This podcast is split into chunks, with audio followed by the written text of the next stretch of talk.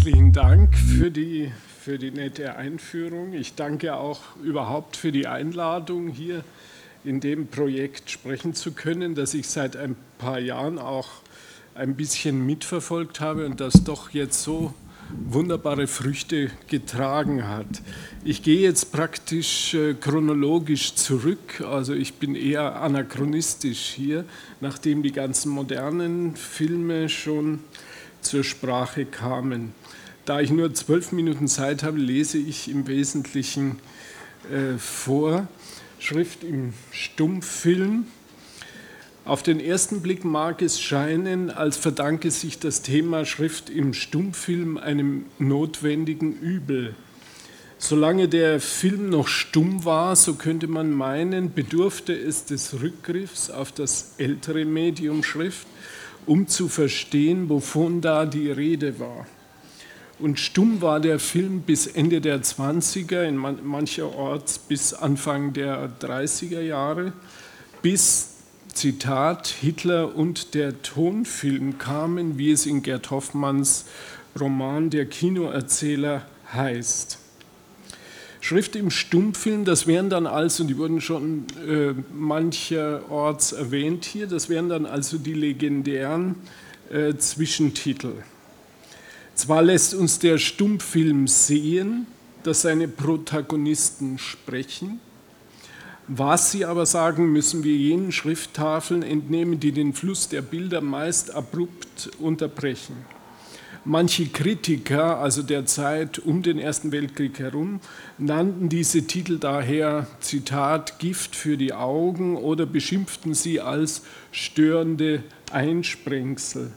Der frühe Filmtheoretiker Bela Balasch hielt sie zwar für prinzipiell verzichtbare Rudimente äh, der überholten Gutenberg-Kultur, akzeptierte sie aber immerhin als Notbehelfe. Gut, bei genauerem Hinsehen stellt sich das Verhältnis von Schrift und äh, Silent Movies nicht ganz so einfach dar.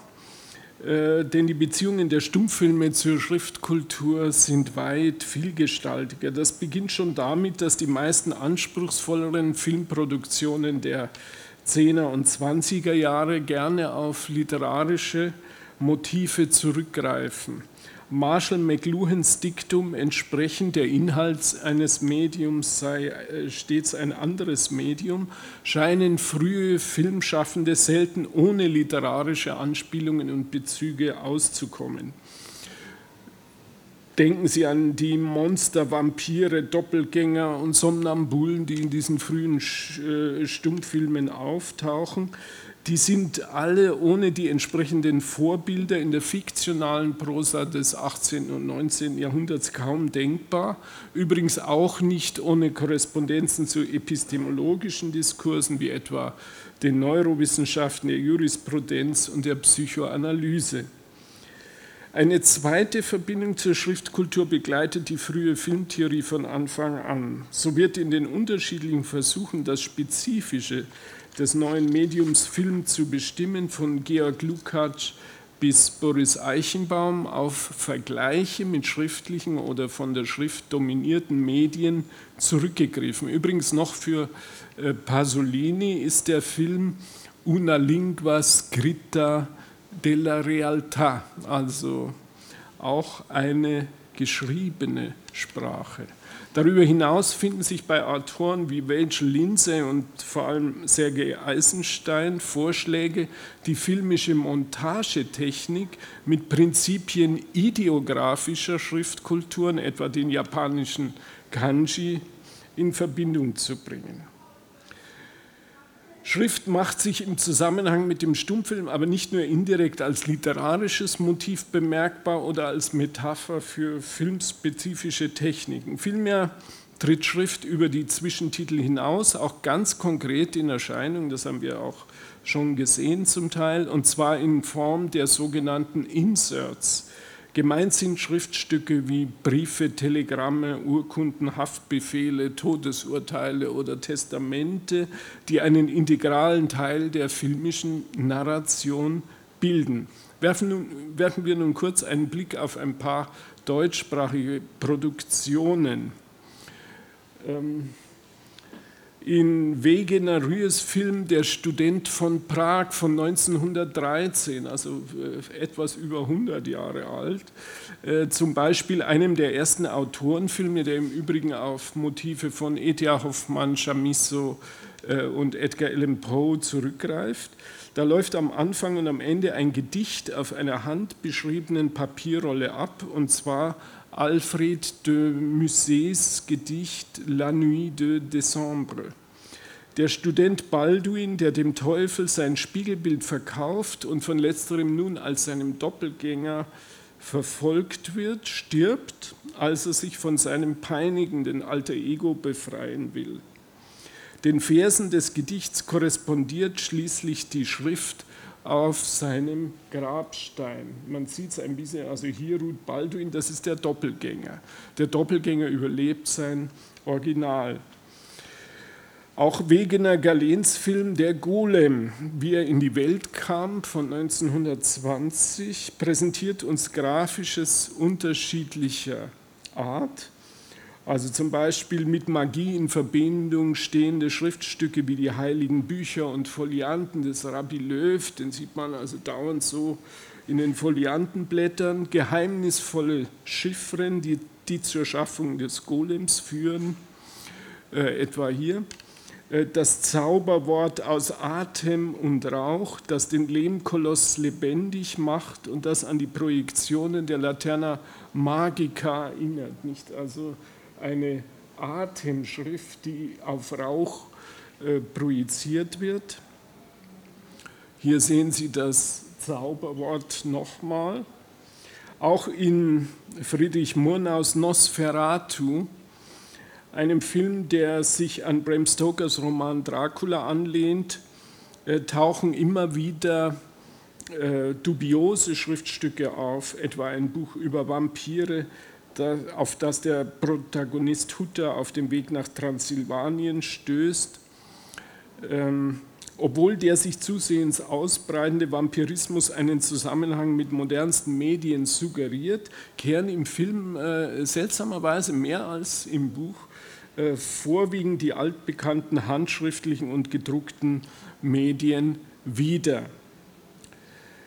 Chroniken, Bücher, Zeitungen, Fracht- und Liebesbriefe, ähm, aber auch der in Geheimschrift verfasste Brief des Grafen Orlok, der bis heute Rätsel aufgibt. Ich gehe nochmal zurück auf das. Also man hat bis heute diese Chiffren nicht äh, sozusagen entziffert. Eine breite Palette von Schriftelementen führt auch Fritz Langs Dr. Mabuse der Spieler von 1922 vor Augen. Ähm, neben Visitenkarten, Extrablättern, Zetteln und Briefen sind zum Teil überdimensionale Buchstabenfolgen in Geschäftsstraßen und auf Litfaßsäulen zu sehen. Magische Lettern erscheinen auf einem Spieltisch oder bringen hypnotische Befehle zum Ausdruck und schließlich schweben Schriftzeichen von jeder Fixierung auf Zwischentitel losgelöst frei durch den Raum. Ich komme nun zu dem Film, der bereits erwähnt wurde, auch von Stefan. Ein besonders eindrucksvolles Beispiel für die Vielzahl der Rollen, die Schrift in einem Stummfilm übernehmen kann, ist Robert Wienes Das Kabinett des Dr. Caligari, Kabinett mit C und einem T übrigens, von 1919-20, ein Höhepunkt des expressionistischen Kinos. Äh, hier fallen schon die Zwischentitel auf, nicht mehr nur als informierende, sondern auch als gestaltete. Also die Zwischentitel sind nicht bloß Informationen, sondern ästhetisch gestaltet. Äh, die zerrissene Dynamik der Lettern, teils Handschrift, teils Holzschnitt, die auf gezackten Untergrundflächen wie auf Glassplittern hochzuschnellen scheinen, zieht mit ihrer so aggressiv wie fragil wirkenden Ästhetik die Aufmerksamkeit auf sich und zeugt auf ihre Weise von der Unruhe der inneren Spannung der Figuren. Sie übersetzt sozusagen das expressionistische Design äh, der, der, des, des Caligari-Films äh, in den Bereich der Schrift, also fast nach Art eines Comicstrips. Über Inserts wie Visitenkarten, Plakate, Aufschriften, Flugblätter, Grafiken hinaus präsentiert der Film, das ist jetzt das Besondere, Schrift noch auf ganz andere Weise. Besonders beeindruckend ist in dieser Hinsicht jene Szene gegen Ende des Films, in der der Protagonist Francis und einige Ärzte das Büro des Direktors äh, einer psychiatrischen Anstalt durchsuchen, den sie verdächtigen, Dr. Caligari zu sein. Caligari, übrigens ein, ein, Wissenschaftler, der in der Maske eines Jahrmarktsschaustellers eine Reihe von Morden ausführen ließ. In einem Geheimfach seiner expressionistisch verschachtelten Bibliothek ähm, entdecken sie den Schlüssel zum Verständnis der seltsamen Morde. Ähm, und zwar ein Buch mit dem Titel Somnambulismus, ähm, ein Sammelwerk der Universität Uppsala aus dem Jahre 1726. Das klingt äh, unglaublich wissenschaftlich. Und es stellt sich heraus, dass der Direktor sich einen mystischen Caligari aus dem frühen 18. Jahrhundert zum Vorbild genommen und sein somnambules Medium dazu benutzt hat, ebenso wie dieser bestialische Morde zu begehen. Man hat es also mit einem fiktiven historischen Drehbuch, einer Vorlage oder einer Vorschrift aus einer zwei Jahrhunderte zurückliegenden Epoche zu tun. Innerhalb dieser Sequenz verdient eine als Flashback eingefügte Schlüsselszene des Films besondere Beachtung. Hier fühlt sich der Irrenhausdirektor mit einem Mal davon, dazu gezwungen, die Identität jenes kriminellen Mystikers aus dem 18. Jahrhundert anzunehmen und durch entsprechende Experimente, die im späten Jahrhundert übrigens unter Neurologen wie Charcot und de la Tourette viel diskutierte Frage zu beantworten, ob es, wie es damals hieß, kriminelle Suggestionen gibt oder nicht. Also ob man jemanden durch Hypnose dazu bringen kann, jemanden anderen zu töten. In dieser Szene erst wird Caligari Caligari, wird er zum filmischen Doppelgänger einer in einem Buch beschriebenen Existenz. Hier sieht man das Tagebuch von Caligari, wo er also seine eigene Begegnung mit diesem Buch äh, schildert.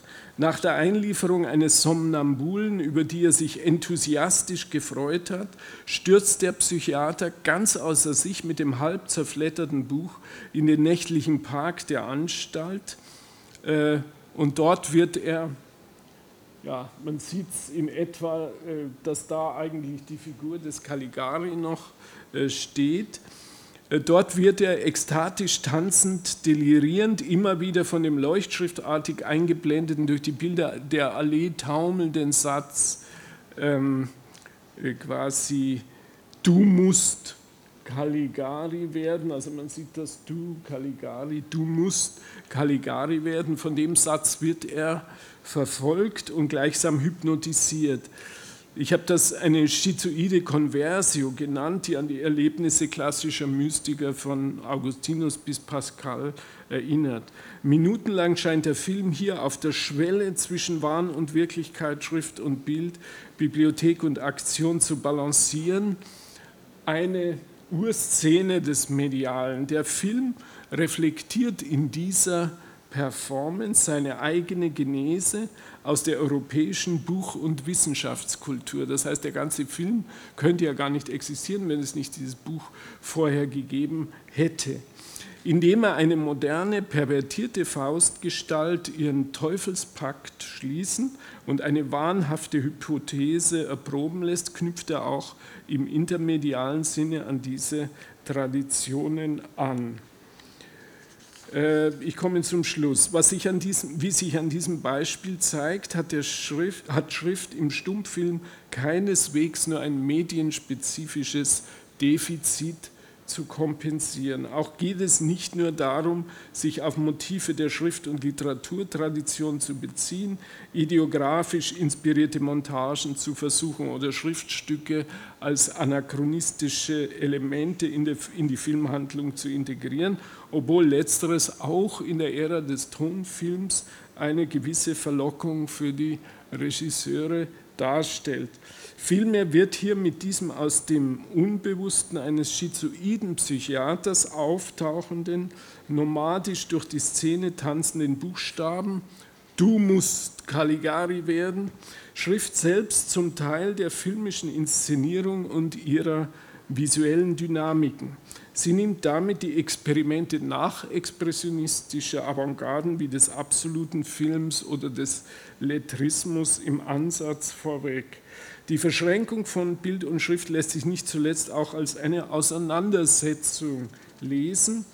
Das ältere Medium, also die Schrift, antizipiert, inspiriert und hypnotisiert das jüngere und partizipiert zugleich an dessen optischer Intensität.